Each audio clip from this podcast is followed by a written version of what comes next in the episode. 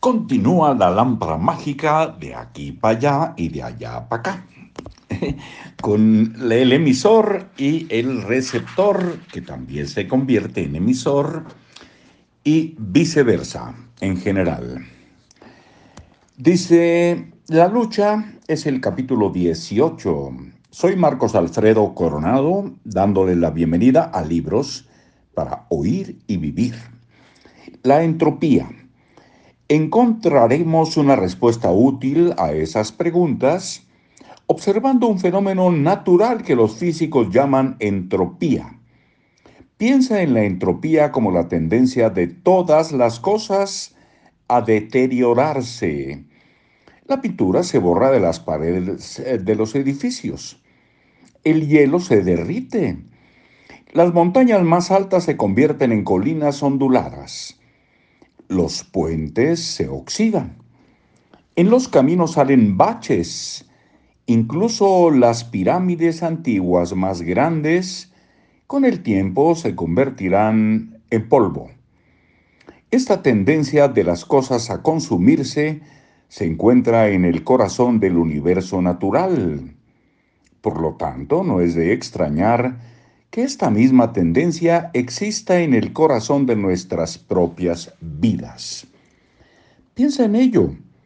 Hay más posibilidades de que las cosas funcionen mal de que funcionen bien. Es mucho más fácil perder tiempo que dar al tiempo un uso productivo. El dinero se nos escurre entre las manos más rápidamente de lo que podemos acumularlo. Es mucho más fácil permitirse ser obeso que mantener una excelente condición física.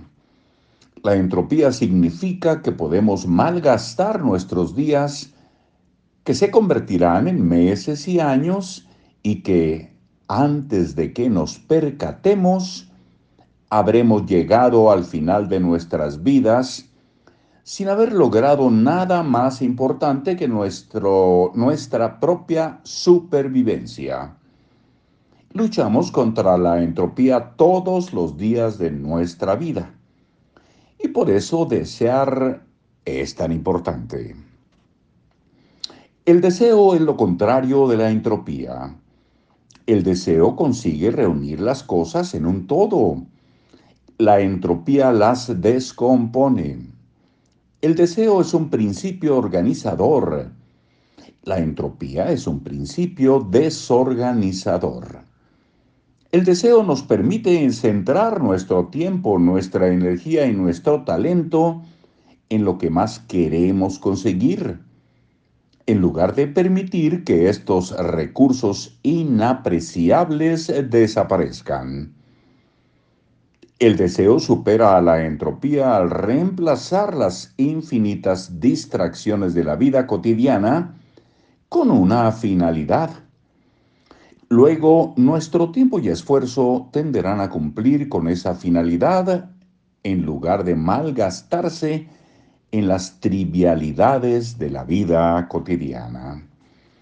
Mientras que la entropía solo deja pasar el tiempo, el deseo hace de nuestro tiempo un instrumento útil. Mientras que la entropía nos arranca la vida, el deseo nos infunde significado, energía y un sentido de nuestra misión.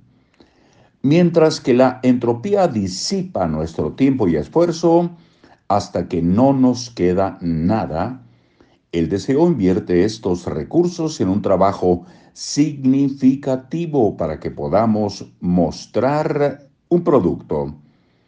Ahí nos detenemos y continuamos muy pronto. Ojalá anden por aquí y se den la oportunidad de reunirse con nosotros próximamente.